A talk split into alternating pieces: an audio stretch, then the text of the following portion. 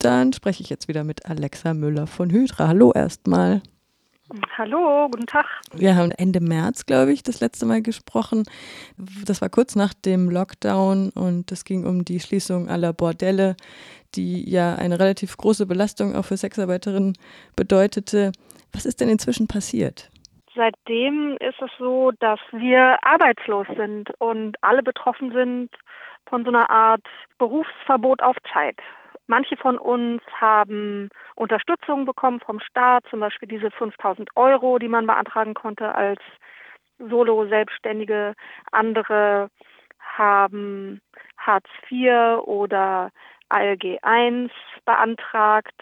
Sehr viele sind durch dieses bürokratische Raster gefallen und sind jetzt in großer, großer Not.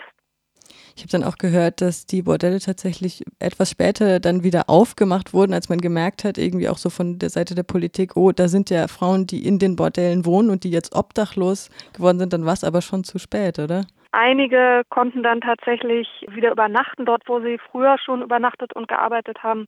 Für viele war es dann wirklich schon zu spät. Die haben sich dann irgendwas anderes gesucht sind in andere Städte oder Länder gezogen. Und konntet ihr mit dem Fonds, den ihr eingerichtet habt, diese Leute, die durch dieses Raster fielen, dann auch unterstützen?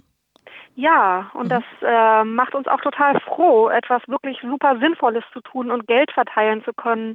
Das ist schön, wir fühlen uns nützlich und sind sehr dankbar für alle, die uns unterstützt haben und Geld gespendet haben oder das vielleicht jetzt vorhaben. Das ist einerseits total schön und andererseits ärgert es uns auch sehr. Es ist nämlich eigentlich überhaupt nicht unsere Aufgabe, sondern es ist eigentlich die Aufgabe vom Staat oder vom Land. Und das sind wirklich zwar bitter nötige Hilfspflaster, aber es ist jetzt nicht so, dass wir so viel verteilen können, dass Leute damit wirklich längerfristig irgendwie über die Runden kommen können. Heute ist ja der internationale Hurentag, der International Sex Workers Day, ein inoffizieller Gedenktag, der an die Diskriminierung von Prostituierten und deren oftmals ausbeuterischen Lebens- und Arbeitsbedingungen erinnert. So steht es auf der Website vom Freien Radionetz. Und wir hatten hier auch schon mehrere Beiträge zu diesem Tag. Ausgangspunkt des Internationalen Hurentags als Gedenktag war der 2. Juni 1975, an dem mehr als 100 Prostituierte die Kirche Saint-Nizier in Lyon besetzten, um auf ihre Situation aufmerksam zu machen. Kannst du mal was zum Hintergrund zu dem Tag sagen? Da haben sich Sexarbeiterinnen in Frankreich zusammengetan, die sehr unter Willkür und Polizeigewalt gelitten haben. Und das war wirklich wie ein Startschuss. Also das hat sich überall auf der ganzen Welt herumgesprochen, dass Prostituierte, wie man damals gesagt hat, eine Kirche besetzt haben. Und das war der Ausgangspunkt für viele, viele Hurenbewegungen. Das hat auch mit zur Gründung von Hydra geführt, fünf Jahre später. Wir feiern 40 Jahre dieses Jahr diese Kirchenbesetzung. Da gibt es auch ein tolles Buch drüber, sehr zu empfehlen. Na dann herzlichen Glückwunsch zum 40-Jährigen. Dankeschön, Dankeschön. Ich wünschte, wir könnten einfach nur feiern mhm. und wie jedes Jahr Lilien in den Bordellen und auf dem Straßenstrich verteilen. Das machen wir eigentlich. Das geht natürlich nicht, denn die sind ja alle zu. Wir werden aber dieses Jahr stattdessen in sehr kleinen Gruppen zu zweit und zu dritt durch Berlin ziehen und an ganz vielen Orten Stöckelschuhe verteilen und Aufkleber dazu, die auf unsere Webseite gehen. Und da freue ich mich sehr drauf. Das brauchen wir dringend, so einen Tag, wo wir uns wirklich sehen und zusammen was machen. Denn insgesamt ist die Situation wirklich, wirklich schwierig. Hydra hat seit ewigen Zeiten nicht so einen Andrang erlebt von Leuten, die wirklich in großer Not sind. In den letzten Jahren gab es ja an dem Tag meistens Kundgebungen und Kampagnen. Das ist jetzt wahrscheinlich in dem Rahmen eben nicht mehr möglich. dass äh, Linien verteilen oder Stöckelschuhe in der Stadt verteilen wird möglich sein. Ist sonst noch irgendwas vorgesehen? Es gibt ein ganz, ganz tolles Online-Programm abends. Das nennt sich Smut Slam. Also Smut wie Schmutz, S-M-U-T und Slam wie bei Poetry Slam das auf Englisch und da werden Huren, Sexarbeiterinnen Geschichten erzählen. Und auf der Hydra-Webseite ist das zu finden oder auf Facebook. Das kann ich allen dringend ans Herz legen, die Sexarbeiterinnen dabei zuhören wollen, wie sie Geschichten erzählen. Jetzt wollen wir noch mal kurz den Bogen zurückschlagen. Jetzt während der Krise hat sich ja gezeigt, auch in anderen vielen sozialen Bereichen, was so in den letzten Jahren tiefgelaufen ist in der Politik, kann man vielleicht ein bisschen so zusammenfassen. Unter einem Brennglas sieht man, was da versäumt wurde. Wir haben vom sogenannten Hurenpass gesprochen, der die Leute stigmatisiert. Viele haben das eben verweigert und geraten jetzt eben in Not. Was kann die Politik denn besser machen in Zukunft? Zunächst einmal muss die Politik anerkennen, dass wir die Expertinnen sind. Die Leute aus der Branche, die sich gut auskennen, es ist ja eine riesengroße Branche wie die Bau- oder Gesundheitsbranche, gibt es ganz, ganz unterschiedliche Arbeitsbedingungen und Realitäten. Und wer Politik machen möchte, die uns betrifft, soll doch bitte immer zuerst uns Expertinnen zu Rate ziehen. Dann fordern wir, dass all die Sexarbeitenden, die eben jetzt keine Zugänge zu den klassischen Hilfeleistungen haben, dass die niedrigschwellige finanzielle Grundsicherung kriegen, damit sie nicht gezwungen sind, in diesen Zeiten arbeiten zu müssen. Und wir fordern natürlich auch, dass es mal klare Aussagen gibt, wie es mit unserer Branche weitergehen kann. Wir fordern auch, dass die Bußgelder, die gerade zuhauf verhängt werden, wenn Leute doch arbeiten gehen, dass die ausgesetzt werden. Das bringt Leute nur in noch mehr Not und macht schwierige Situationen einfach noch schlimmer. Und wir fordern auch wirklich flächendeckende Programme gegen zunehmende Gewalt, zunehmende Vorurteile und auch zunehmenden Rassismus. Davon hören wir sehr, sehr viel in den Beratungen in letzter Zeit. Rassismus betrifft natürlich auch Deutsche, die nicht weiß sind. Ich hatte jetzt gerade einen ganz alten Beitrag aus Österreich gehört, der ist von 2008. Natürlich liegt hier auch noch einiges im Argen. Zum Beispiel wurde damals auch gefordert, dass es ein Angestelltenverhältnis geben könnte. Gibt es diese Möglichkeit eigentlich in Deutschland? Theoretisch gibt es diese Möglichkeit, klar, aber praktisch ist das eigentlich kaum umsetzbar. Also es gibt wenige Betriebe, wo das äh, für alle Beteiligten Sinn macht. Also erstens wollen die meisten Sexarbeitenden nicht angestellt arbeiten, sondern einfach dann, wann es ihnen passt. Ganz viele Kolleginnen haben unter vielen anderen Gründen diesen Beruf gewählt, weil es wirklich sehr, sehr, sehr flexibel ist. Die Arbeitszeit ist super flexibel und man kann das mit Kindern unter einen Hut bringen oder mit anderer Arbeit oder mit einem Lebensstil, der zum Beispiel sagt, ich möchte sehr wenig arbeiten, vielleicht nur eine Woche im Monat und dann habe ich halt über den ganzen Monat gesehen wenig Geld, aber dafür kann ich andere Sachen machen. Also es gibt auch viele, die mit physischen oder psychischen Erkrankungen leben und deshalb darauf angewiesen sind, einen Job zu machen, der zeitlich super flexibel ist. Insofern wollen die meisten Sexarbeitenden gar nicht angestellt arbeiten und die meisten, die irgendwelche Orte betreiben, Bordelle, Sexkinos, Laufhäuser, Massagesalons, können meistens nur sehr schwer eine geregelte Arbeit anbieten, weil die Fluktuation der Gäste einfach total hoch ist. Ich kann, wenn ich Bordellbetreiberin bin, nicht behaupten, dass in der nächsten Woche jeden Nachmittag und Abend 20 Leute kommen. Deshalb fällt es mir schwer, natürlich Leute einzustellen, wenn ich Bordellbetreiberin bin. Fast alle Läden laufen so, dass wie beim Coworking Space Leute sich einmieten für eine bestimmte Zeit und Miete zahlen. Und zwar dann, wenn es ihnen passt. Eure politischen Forderungen, wie bringt ihr die denn ein bei den EntscheidungsträgerInnen? Also auf lokaler Ebene treffen wir uns mit Leuten wirklich aus fast allen Parteien, also die AfD ist nicht dabei, um ihnen einfach das Wissen zu vermitteln, was den meisten fehlt. Und das ist ja auch erstmal überhaupt nicht schlimm, sich mit einer Branche nicht auszukennen. Man kann auch als Politikerin nicht alles wissen. Unser spezielles Ding ist halt, dass der Diskurs über uns ständig und zwar super realitätsfern abläuft.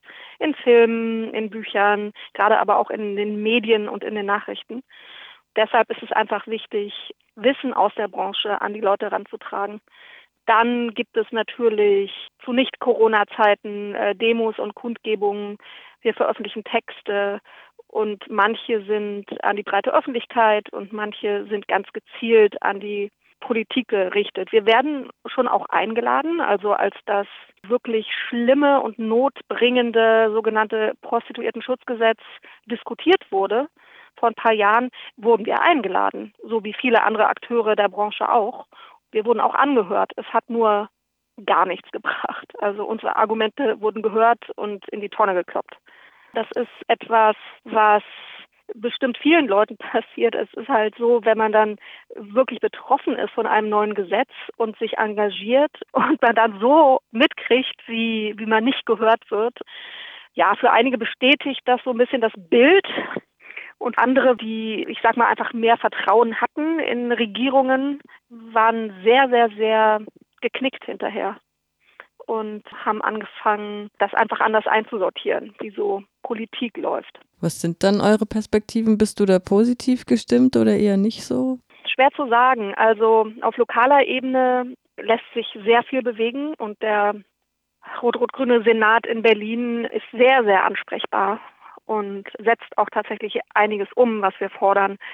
Das muss man schon nochmal unterscheiden, ob wir über lokale Politik reden oder über Bundespolitik. Und wir haben große Sorge, dass diejenigen, die parteienübergreifend gerade ein Verbot unserer Branche diskutieren, dass das immer mehr werden. Und die Wahrnehmung dann so ist, ah, das sind jetzt Leute, die sich auskennen. Und das stimmt in den meisten Fällen überhaupt nicht. Wir sehen ja, wie ein europäisches Land nach dem anderen sehr, sehr restriktive Gesetze einführt, die zu ganz viel Kriminalisierung, zu ganz viel Armut führen, zu ganz viel Spaltung der Szene in gute und schlechte. Und dieses Damoklesschwert, was da über uns hängt, dass eventuell ein Gesetz kommt, das den Kauf von sexuellen Dienstleistungen wirklich verbietet, also alle unsere Kunden und Kundinnen, unsere Gäste kriminalisiert alle, die weiterarbeiten, und das werden wir ja, in den Untergrund und ins Versteck treibt, das sehen wir mit ganz, ganz großer Sorge. Wir sind viel besser aufgestellt als vor ein paar Jahren, als es um das Prostituiertenschutzgesetz ging. Es gibt so viel mehr Kolleginnen, die mitkämpfen, die auf ganz, ganz, ganz vielen verschiedenen Ebenen in unseren Bewegungen sind. Das ist total schön und das gibt mir auch Hoffnung und Mut. Auf der anderen Seite gibt es ja diesen konservativen Backlash, gerade von dem wir einfach auch betroffen sind. Und da bin ich pessimistisch. Wichtig ist, dass sich ganz, ganz viele Leute zusammentun und miteinander kämpfen und dass wir Wege finden, weniger destruktiv zu streiten, sondern wirklich solidarisch miteinander zu sein in den ganz unterschiedlichen Bewegungen, die es gibt im Moment in der Linken oder auch vielleicht mal weg von so einem Links-Rechts-Ding, ähm, einfach Menschen, die das Herz am richtigen Fleck haben und den ähm, Pluralität und ähm, das Recht, anders zu sein, denen das wichtig ist. Wie können denn unsere Hörerinnen und Hörer Solidarität zeigen? Ach, da gibt es ganz viele Möglichkeiten. Also ein Ding ist zum Beispiel, sich zu informieren und zwar einfach Texte und Bücher zu lesen von Sexarbeiterinnen, unsere Podcasts zu hören. Es gibt endlos viele im Internet und mit einem Hintergrundwissen dann in Gesprächen mit Freunden und in der Familie gegen Hurenfeindlichkeit aufzustehen und es nicht durchgehen zu lassen, wenn Menschen sich gegenseitig als Hurensöhne beschimpfen oder schlecht über unsere Branche sprechen oder uns ganz pauschal zu Opfern erklären. Also alle können in ihren Freundeskreisen, in ihren Politgruppen, in ihren Familien sagen, nein, ich, ich will keine hurenfeindlichen Sprüche hören. Ich will auch nicht hören, dass pauschal alle in der Sexarbeit Opfer sind. Gerade die, denen es wirklich scheiße geht, die ganz, ganz schlechte Arbeitsbedingungen haben oder ausgebeutet werden, können es überhaupt nicht brauchen, als Opfer stigmatisiert zu werden, sondern brauchen es als die starken Menschen gesehen zu werden, die sie sind. Und dann kann Solidarität auf Augenhöhe funktionieren. Wenn das klappt, dann outen sich ja vielleicht auch ein paar. Vielleicht ist dein Bruder ja einer der vielen, vielen netten, respektvollen, tollen Gästen, die wir haben. Oder vielleicht ist eine in deiner WG Sexarbeiterin, aber sie hat es dir nie gesagt, weil sie Angst hat, dass du die ganze Zeit dir Sorgen machst und damit nicht klarkommst. Oder vielleicht überlegt deine Tochter, Dominat zu werden.